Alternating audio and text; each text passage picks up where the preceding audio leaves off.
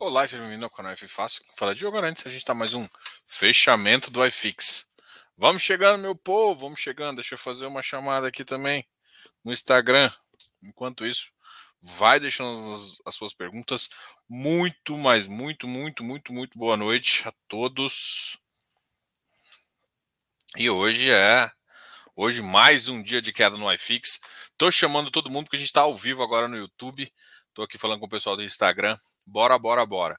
Começou agora às 19 às 20 20 20 e 15 a gente começou aqui e agora tá só esperando você do Instagram para vir aqui complementar e tirar suas dúvidas, porque hoje o mercado está cada vez mais difícil. O Bovespa caiu 1,67, o iFix caiu 0,68 e o mercado está ali naquela mínima de novo. E aí, tava esperando por isso? Bora conversar sobre isso. Vem comigo.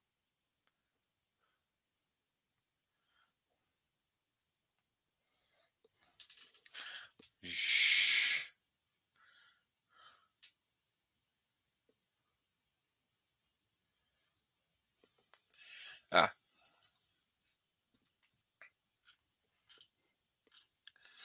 E que isso, né? Vamos. O mercado do iFix está difícil. O mercado de imobiliário está bem, bem, bem complicado mesmo, né? A gente olha esse mercado. Hoje a queda foi de 0,46, uma foi para 2,860. Lembrando que 2,860, 2,840 é um mínimo ali que foi atingido e a gente é, a gente sempre fica pensando né, no que no que pode acontecer, né?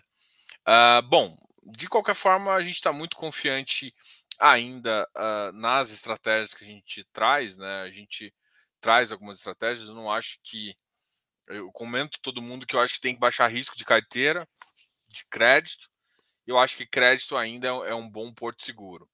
Da mesma forma como que a gente olha, consegue, consegue olhar para bons ativos prime que estão em níveis de preço bem desadequados, né? Mas ainda com foco quase que 100% em tijolo, né? Então, assim, a gente não acha que tijolo é o momento, assim, mas de qualquer forma a gente gosta.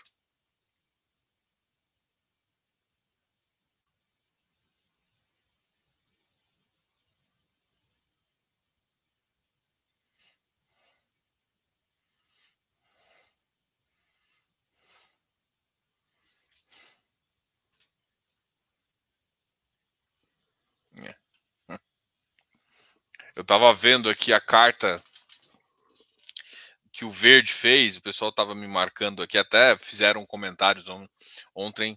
É, e aí, o comentário do Verde é sempre muito bom, né? É, não há absolutamente nenhum compromisso com qualquer responsabilidade fiscal. E a leitura do preâmbulo da PEC ainda traz uma pérola, citando a teoria uh, moderna monetária moderna como justificativa para essa festa. Ou seja, vamos imprimir cacetadas de dinheiro, tá? Uh, um país com história inflacionária do Brasil e taxas de juros de 3,35. Brincar com esse tipo de argumento mostra que definitivamente o PT não aprendeu nada com o desastre da Dilma.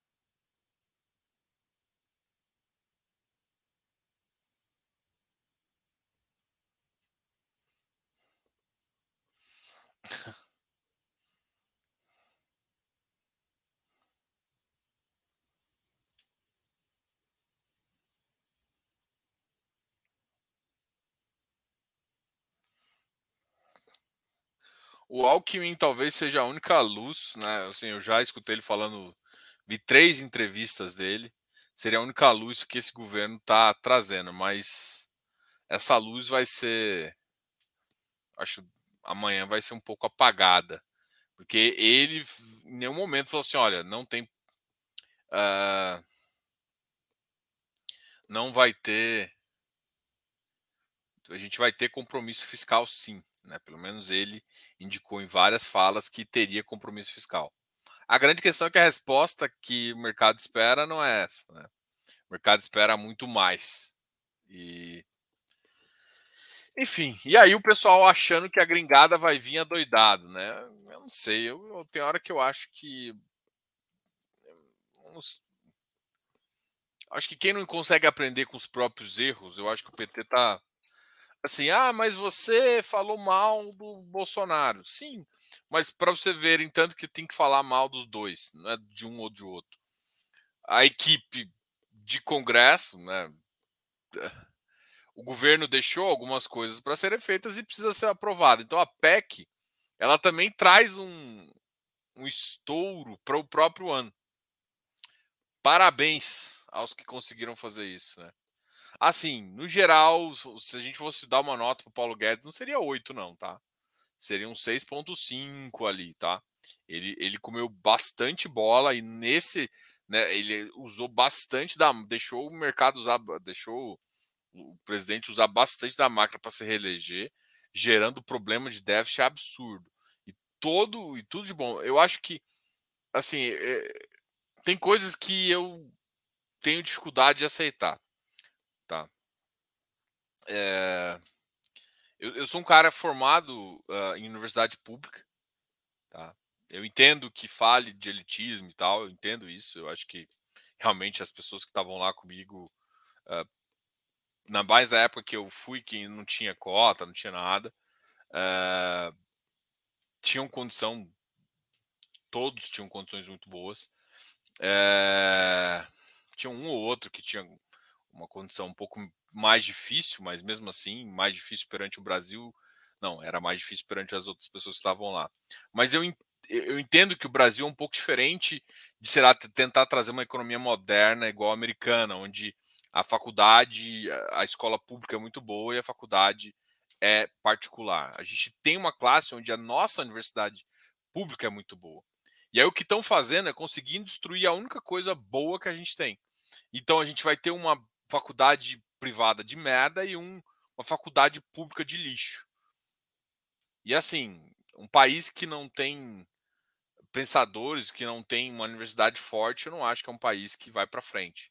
Tá? É, não só e toma cuidado, porque assim, por mais que falem que tudo bem, a faculdade às vezes é o berço de uma esquerda, assim, mas cara, existe muita gente boa que sai dessas universidades e que não, não sai disso, né? A galera de matemática, estatística, a parte mais racional, vamos dizer assim, são galeras que ocupam cargos de empresas muito importantes e que são eles que decidem muita coisa. Então, você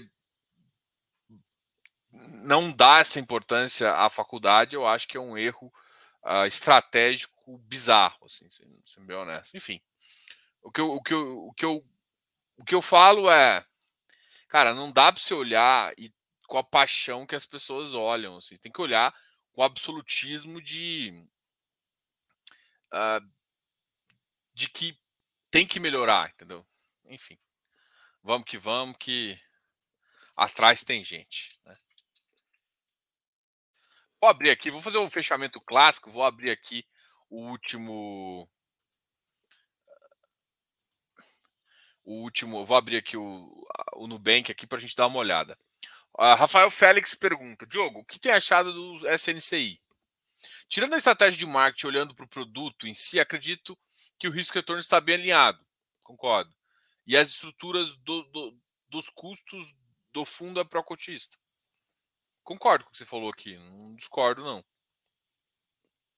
O que você teria que avaliar é se o preço versus a taxa. Oh, tem duas visões. É, faz sentido. Por exemplo, a SNCI é um fundo que não caiu de preço. Então a taxa dele está muito próximo da taxa nominal da carteira. Enquanto tem outros ativos com uma certa qualidade, também bem alinhados, que podem estar tá mais baratos. Assim, se você é um cara que carrega, talvez você não faça nada, mas tem que tomar cuidado só para a decisão ser coerente com isso, entendeu?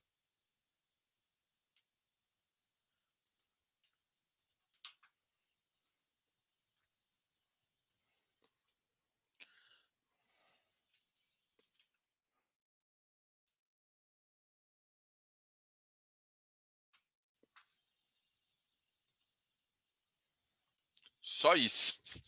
Boa noite, Correia. Boa noite. Valeu, Félix, pela pergunta. Leandro Almeida. E aí, Xará. Guedes, excelente teórico, na prática não conseguiu provar como ministro. É, eu acho que até não foi um mau ministro, mas igual, se passou, passou um pouquinho na média só, não foi. Assim, eu acho que Guedes no começo não entendeu um pouquinho de como é que funcionava. Ele quis ser um pouco mais.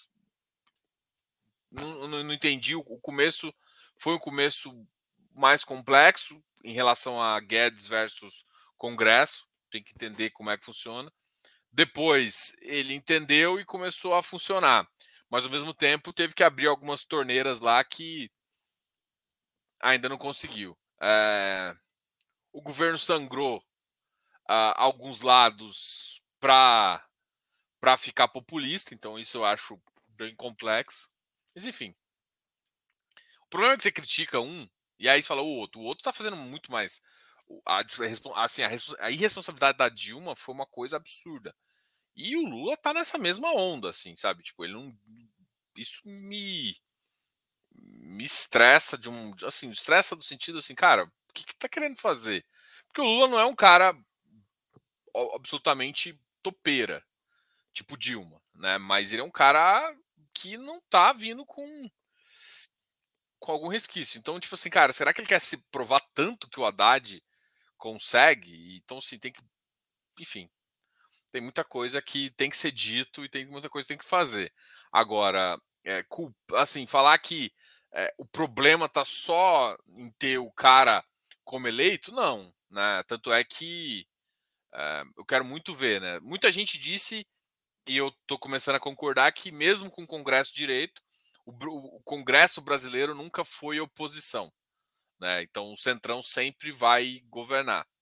A grande questão é que que sempre aconteceu também é que o Centrão tem um limite. E o limite normalmente é uma situação econômica. O Brasil vai ele vai assumir o país numa situação econômica difícil, mas que pode se tornar favorável desde que façam as medidas corretas. Então é, é isso que a gente sofre. Porque, por exemplo, se você for olhar, a nossa NTNB tá, tá o mercado acha que para 10 anos um spread de 6% em relação ao IPCA estamos de boa. Ou seja, 6% de juros real. Enquanto absolutamente agora a gente está com spread de mais de 8,5%. Então todo mundo acha que por pior que seja, que é o 6%, existe um fechamento, tá? De vez em quando o mercado abre e tal. Então, o mercado não tá assim, tá olhando isso com uma certa cautela. E por que que tá influenciando? Porque, cara, a, a, o mercado imobiliário é precificado, sim, almamente base CDI no curto prazo, que não deveria, mas é um pouco sim, e no médio e longo prazo é a IPCA, né? É as NTNBs. E, cara, difícil demais de analisar, difícil demais de, de entender o, o para onde eles estão querendo levar. É essa dificuldade de. Beleza, vou de um mar. Então, sim, cara, a gente já tem que botar na nossa conta que vai ter um. Não vai terminar o governo, né? O que a gente sempre sabe é que não adianta fingir que tá tudo bem quando não tá. E o governo nunca nunca consegue exterminar um governo onde a classe média fica muito mal, assim. A, questão não é o pessoal acha que é muito questão ah, tal, liberal não gosta de dar dinheiro e tal. Eu não acho que é isso exatamente. Eu acho que o problema todo é o seguinte, cara. A gente tem regalias demais, demais da conta em vários segmentos administrativos federais, mas regalias demais. De, de, de, até de. Como é que vamos falar? Até de carros. Cara, bicho. São regalias que não se vê. Ou, por exemplo, você vê fun funcionalismo médio com regalias de CEO de empresas multinacionais, assim, coisas absurdas que eu vejo. E, enfim, isso quem paga a conta é, é a gente. Então, e ninguém, nenhum governo tem a coragem de bater de frente com isso. Até quando? É, é esse o problema, né? Se você não atacar o problema de verdade. Ah, Diogo, o problema é aquele funcionário que ganha 7 mil. Não, não é ele. Só que assim, não é ele exatamente, mas uh, se para a mesma função você tem uma, um cara que recebe 3, você tem um, uma distorção óbvia aí de mercado. E isso, uma hora ou outra, pega. Né?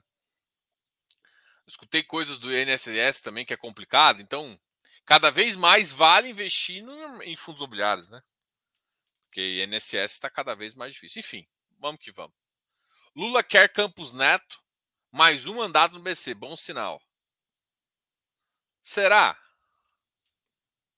Eu quero ver quando, quando começar, se o Campos Neto estiver, por exemplo, né, a, o cenário atual teve uma situação, muita gente foi comentado ontem, mas teve uma situação uh, onde a Petrobras vai baixar diesel e gasolina. Deflacionário.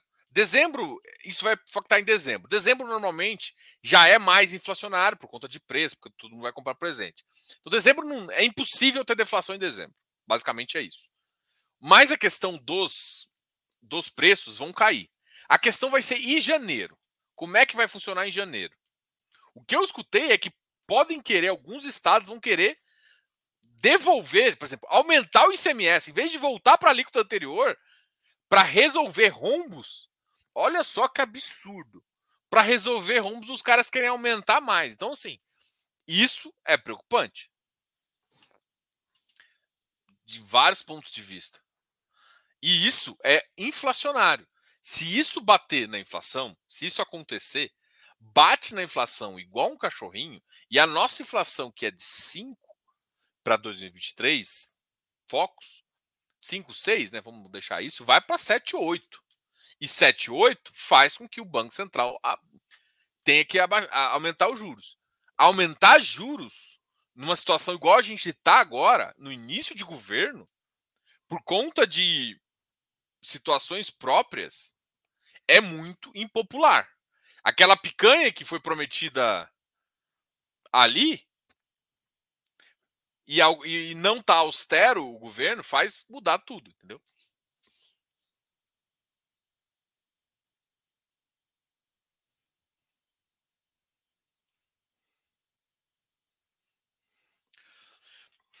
Pode dar uma olhada no VP do Pord? Todo final de semestre dava uma caída significativa no VP. Será que era inflação acroada? Sim.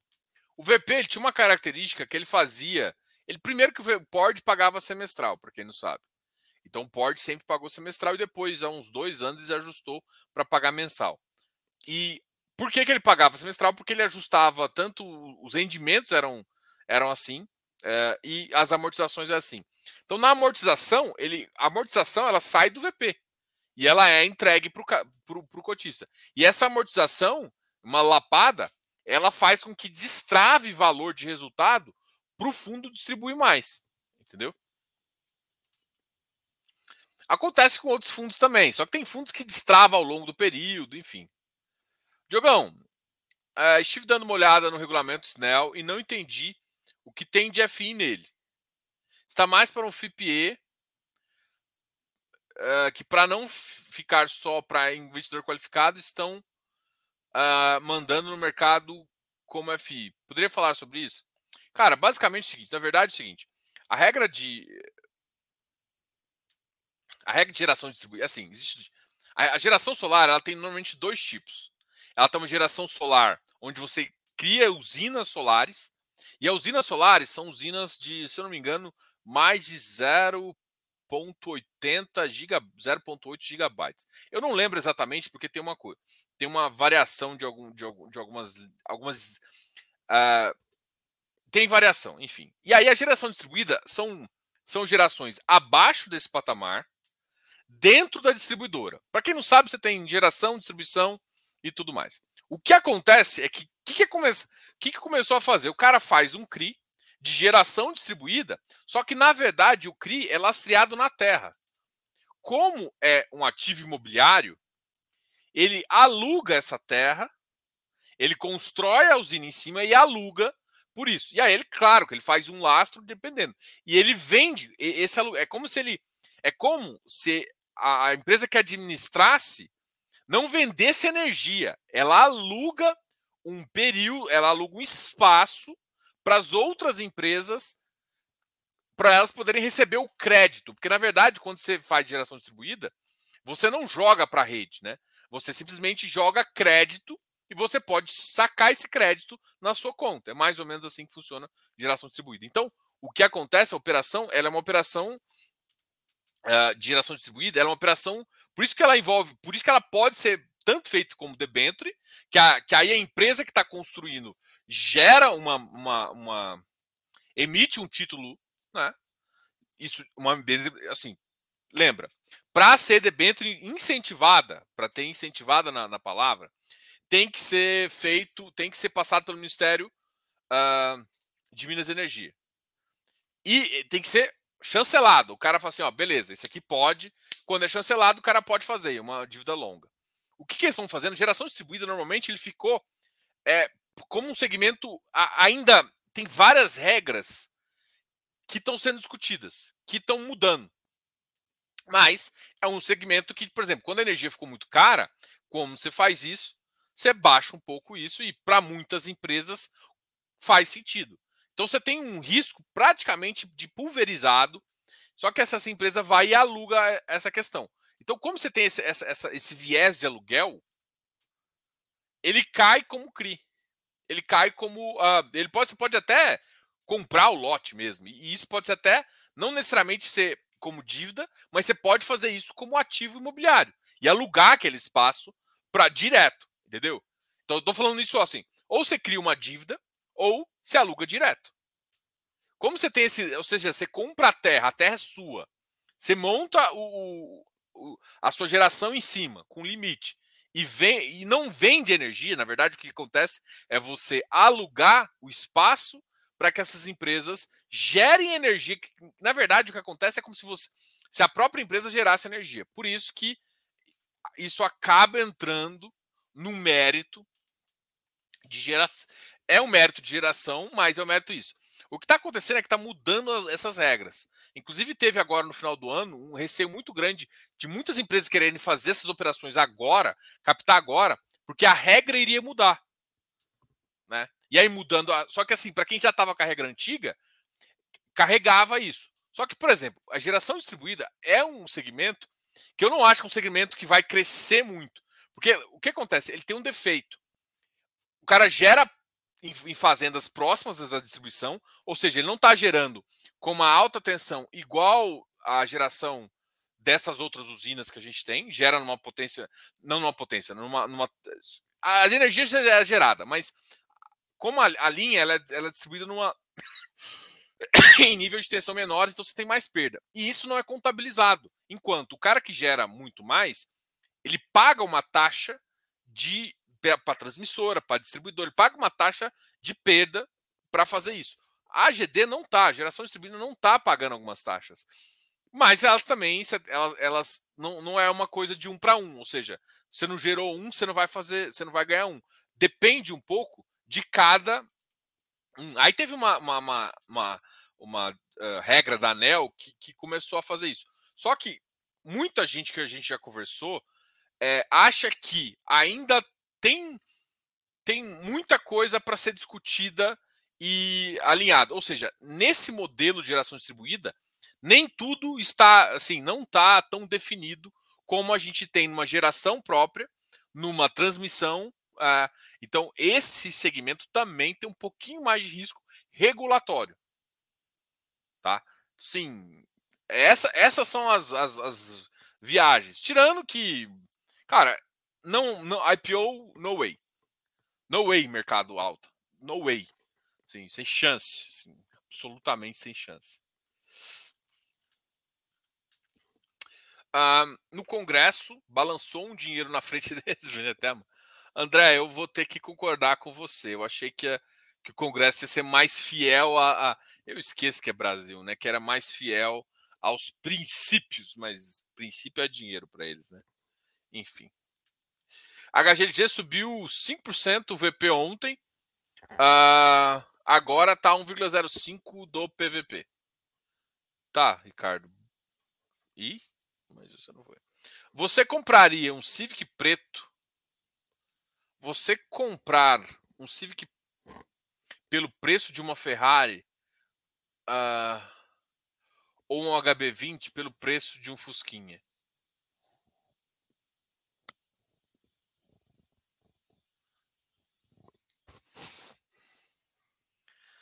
Cara, Rect. Você tá falando que o Rect é um Civic?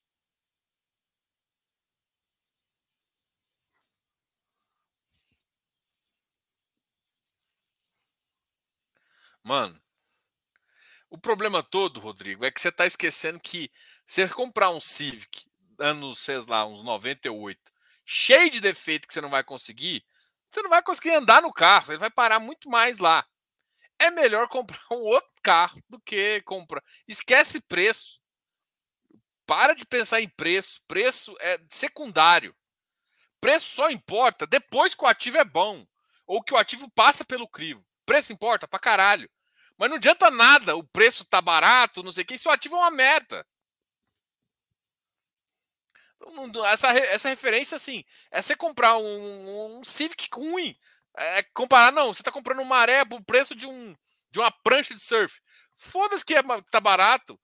Tipo, maré vai te dar mais dor de cabeça do que tudo. Não, não vale, tem que tomar cuidado. Tipo, não é, não é.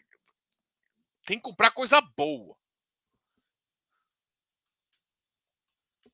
Diogo, você poderia comparar o risco do hack com o Vigip? Cara, eu vou, vou, falar, vou fazer de forma genérica.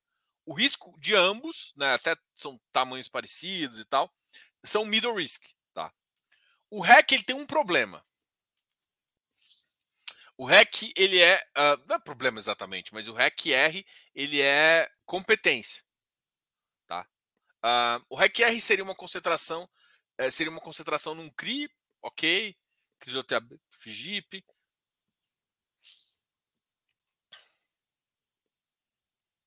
Cara, olha, ambos. Não, não, você não deu viajada, não. Você foi ali buscando o risco de cada um da carteira. E aí faz sentido. Do ponto de vista. Porque assim, eu quis. Para fazer a avaliação de risco, eu tenho que abrir. É o que você fez, André.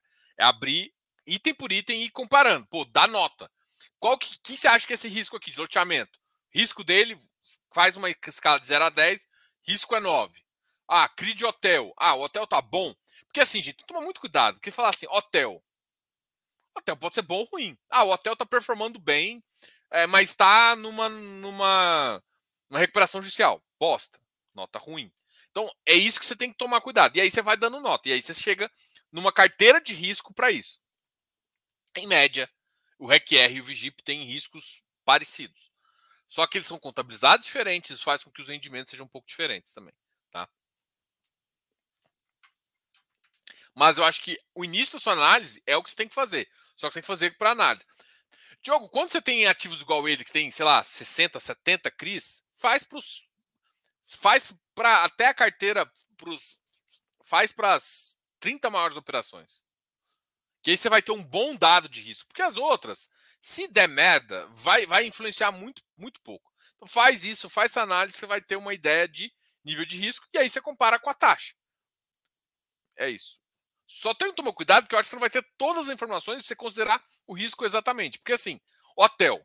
Ah, hotel é nível risco A ou B, é 1, 2, 3, 4, 5 ou 6. Depende. Depende do hotel, depende da cidade, depende do público que esse hotel atinge. Tudo isso vai definir o risco. Porque se é um se está no Rio de Janeiro, é, é público de. É, é para. É um hotel focado em turista. Da Barra, estão de boa. Então, assim, tô tranquilo. Ah, é um. É, fica na, na, Fica na Barra, mas é focado em business. Hum, eu já teria um pouco de mais ressalva, porque as viagens de negócio diminuíram estão fazendo muito mais. Agora, para turismo, turismo voltou e voltou forte. Inclusive, esse, esse, esse hotel, se for para turismo, pode. Entendeu? E aonde? Qual cidade? Pô, Barra é lugar legal. Agora, pô, vou, vou ficar lá no centro. Pô, o centro que tem uma dificuldade maior de, de achar localização. É, são, por exemplo, por quê? Porque o centro, alguém que vai ficar no centro, alguém que vai pegar ali ah, no, do Rio, tô falando.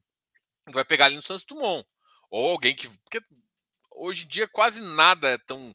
No, no, no centro da Petrobras, você vai fazer uma reunião rápida ali na Petrobras, talvez. Enfim, uh, é mais business de novo. Então, eu acho que alguns, algumas regiões são mais complicadas. E essas pessoas, eu acho que hoje vai preferir ficar no Flamengo ou em Botafogo. Enfim, só, só quis exemplificar aqui. Não é simplesmente olhar critérios, tem que ir a fundo para ver o tipo de operação, se a operação é boa ou não. Por isso que não é tão simples, né? Lula quer limpar o nome porque ele foi para cadeia. Mano, foda-se, assim, entendo, eu entendo os dois lados que foi para cadeia. Vamos ser práticos, foi solto. É uma bosta que, que fizeram na nossa justiça. Parte a culpa é do próprio Bolsonaro. Ponto.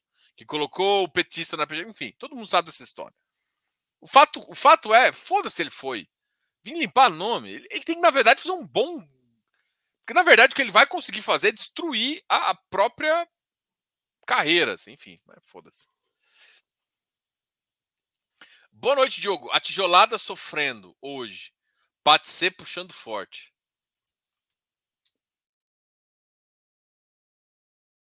É, hoje deu uma, deu uma mangada aqui o ser.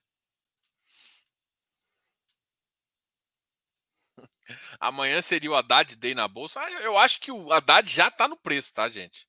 Hoje já já colocaram o Haddad no preço, de bolsa e tudo mais. O que todo mundo não sabe é se quem vai vir com ele. É isso que amanhã vai importar. Tô achando que o Lula quer distribuir dinheiro a qualquer custo, sair, sair como bonzinho e deixar uma bomba atômica pro próximo. Cara, ele pode fazer. Ele não vai, assim, cara. É foda. Nem, eu nem sei mesmo. Tem hora que você fala assim, cara. Tem tantas possibilidades ainda que. Dá, eu, eu falava uma frase quando eu via a questão do Covid, e na minha cabeça hoje está igual Covid. Você não sabe algumas coisas da doença, você não sabia quando ia voltar, você não tinha perspectiva de vacina. Vacina antes demoravam dois, três anos foi uma das vacinas que o pessoal conseguiu fazer mais rápido, menos de três anos. Acho que também as H1 o pessoal conseguiu fazer rápido, mas em seis, em três, quatro meses já tinha, é, já começou a testar, então ela foi uma das vacinas que entrou mais rápido para a população, para a população, assim. Já teve porque teve um apelo muito grande. Só que você não sabia disso. Sabe quando você não sabe muitas respostas e você tem que, mesmo assim, ter que agir? É o que eu estou enxergando agora. Então, o que está acontecendo é isso. Então, Nesse caso, ah, Diogo, vou deixar de investir, vou para renda fixa. Então você pode estar perdendo oportunidade. Então, na verdade, você tem que ser coerente e entrar numa estratégia de proteção. É isso que eu hoje eu enxergo isso. Cara, eu não estou conseguindo enxergar muito assim. Eu não consigo chegar seis meses para frente.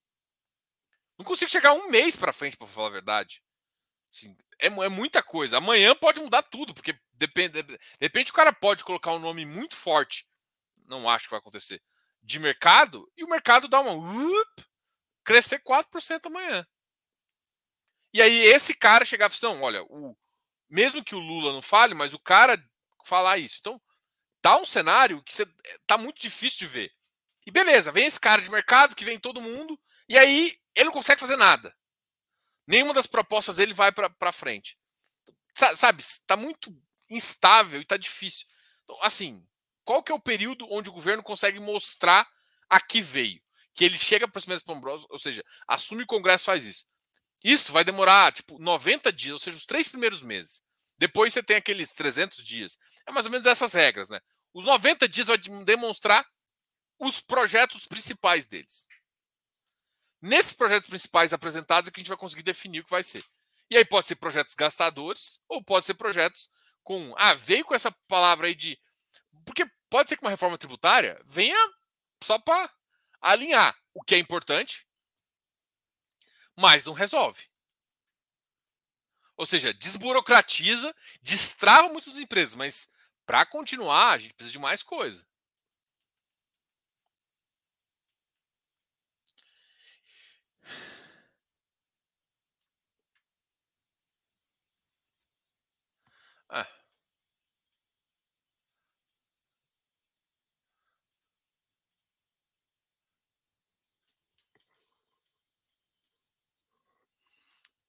Não, não tem.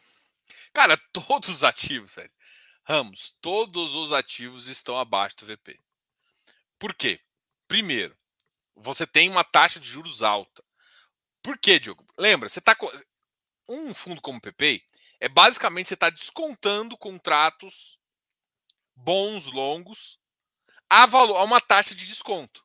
Isso é o valor patrimonial. Como a taxa está alta, você desconta mais, significa que o VP está mais baixo. Ao mesmo tempo, a entrega desse do PP, por exemplo, é semestral, é isso. E vários outros também têm essas, essas entregas, que estão ainda muito abaixo. É claro que vão crescer, mas estão abaixo. O que muita gente pensa, cara, é um ativo bom. Enquanto a taxa estiver sambando, pode ser que eu não, não faça sentido eu entrar. Eu fico ali numa. Vou citar, né? Fica uma renda fixa quando o mercado melhorar um pouquinho, quando tiver mais indícios que pode baixar e tal, eu vou para esse ativo. Que é o que acontece. Tanto é que, logo que o mercado percebe que está melhorando, esses ativos sobem de preço. Mas enquanto a gente tiver problemas e taxas de juros altas por um longo período, ativos de risco vão ficar abaixo do VP, vão ficar valendo menos. Porque o mercado precifica parte com risco e parte também com o próprio dividendo. Galera, vamos dar um like aí. Valeu, valeu pela lembrança. Quase que eu esqueço. Aqui, o like tá aqui. Diogo, o FAX, virou outro fundo e, e aconteceu com o Galg. o Galg tá aí, tá? O Galg só caiu de. Só, só foi desdobrado, mas o Galg tá aí ainda. O Galg tá desdobrado, tá aqui. Não entendi muito o que você quis dizer. O FAX, na verdade, era um fundo de CRI do BTG.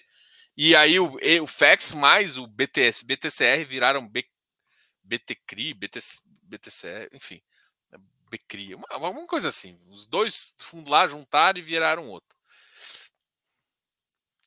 Mas o que, que tem? Eu não entendi. O que, que tem uma coisa a ver com a outra? Fico meio confuso só.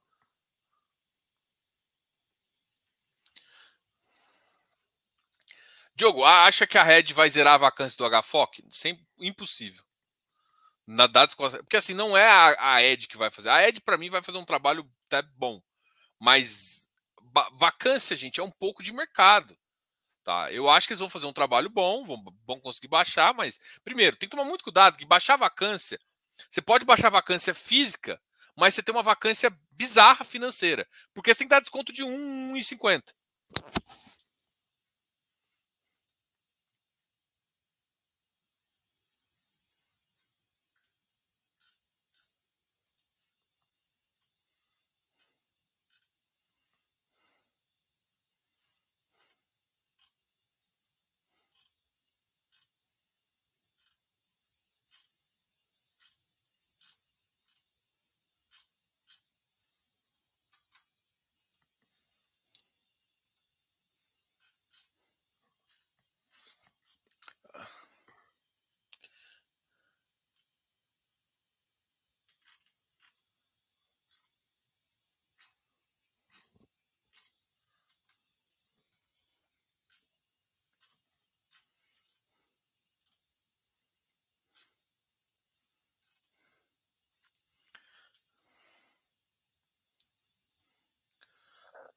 Diogo, fala sobre a queda do rendimento do Fatiene. Quanto que o Fatiene pagou agora?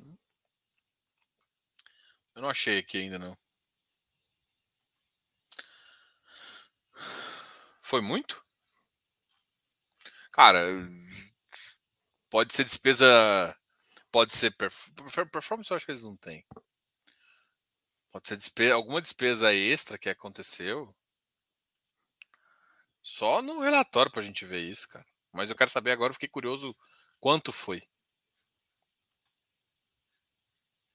Ah, mas 0,80 ainda.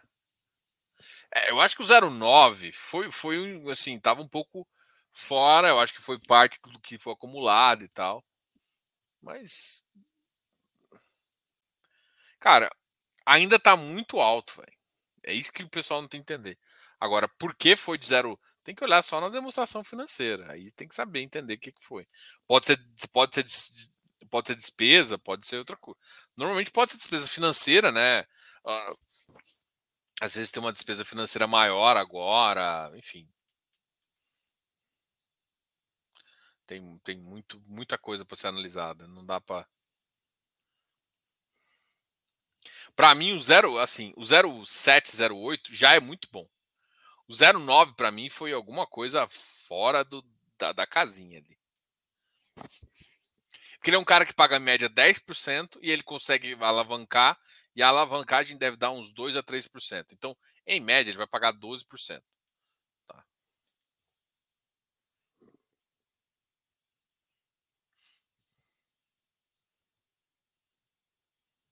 Em relação ao AVP, tá?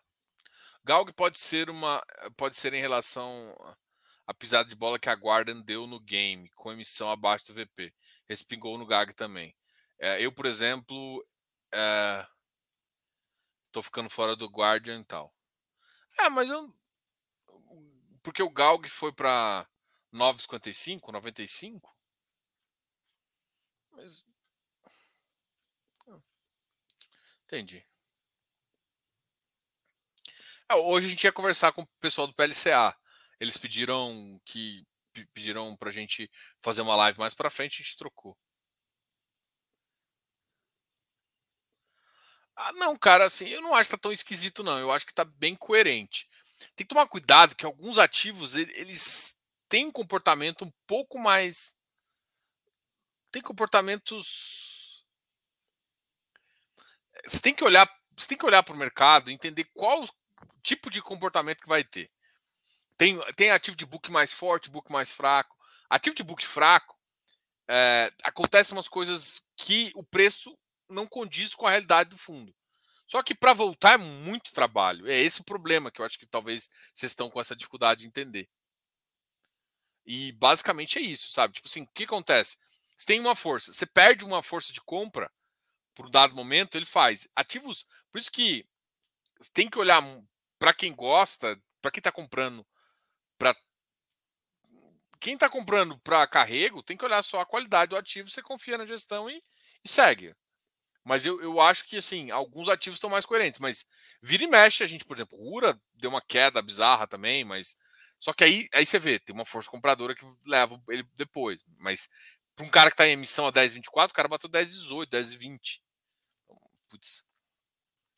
Se olhar nos últimos rendimentos, a 0,80 não é anormal. Nos pênaltis a Croácia leva? O que, que é isso? Quem tá falando isso, bicho? Meu coração até dói, Tasso.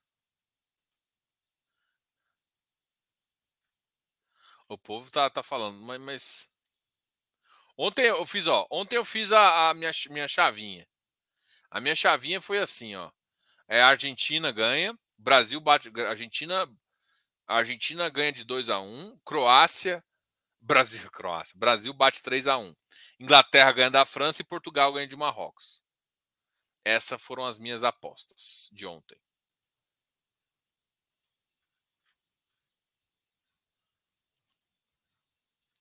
Galera, obrigado aí. Já bateu os 45. Deixa eu só compartilhar aqui a gente passar rapidão pelos ativos. PATL 298, ABCP também uma queda. Depois que o HGBS levou ele para frente, o pessoal meio que grilou. Um, JGPX 95, VIF 705, HGFF 73, Helg 71, CPFF 66, BCFF 67, olha só quedas de mais de 1%.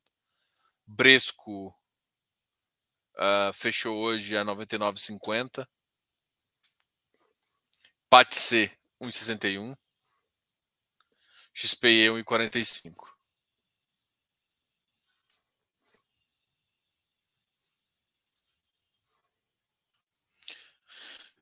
Kizubari.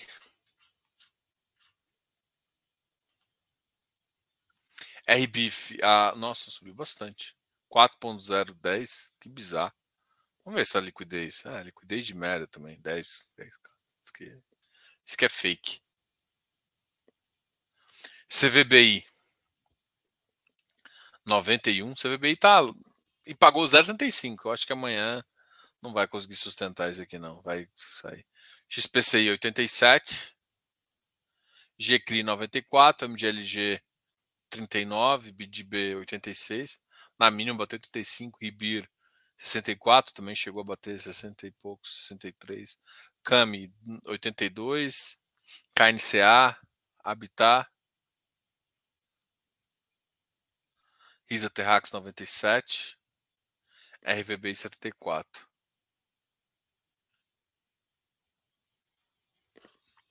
Bom, é isso. Esse aqui foram, esse aqui é o fechamento de hoje.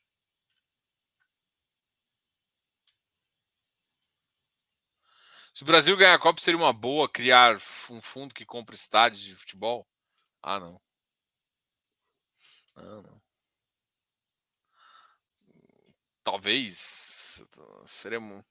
Eu não acho que a administração seria tão ruim, né? Eu lembro que o pessoal, eu lembro que o, que o Morumbi, né, que foi um dos primeiros estados que fazia show lá em São Paulo, fez muito bem. Isso depois agora passou para o Alianza. Né? Mas assim, você começa a concorrer entre dois, então assim, é, é, complicado ali. E aí depende de estacionamento, só que ali a região ficou mais fácil e tal, que a região do Morumbi, a região ali que o do Palmeiras ali.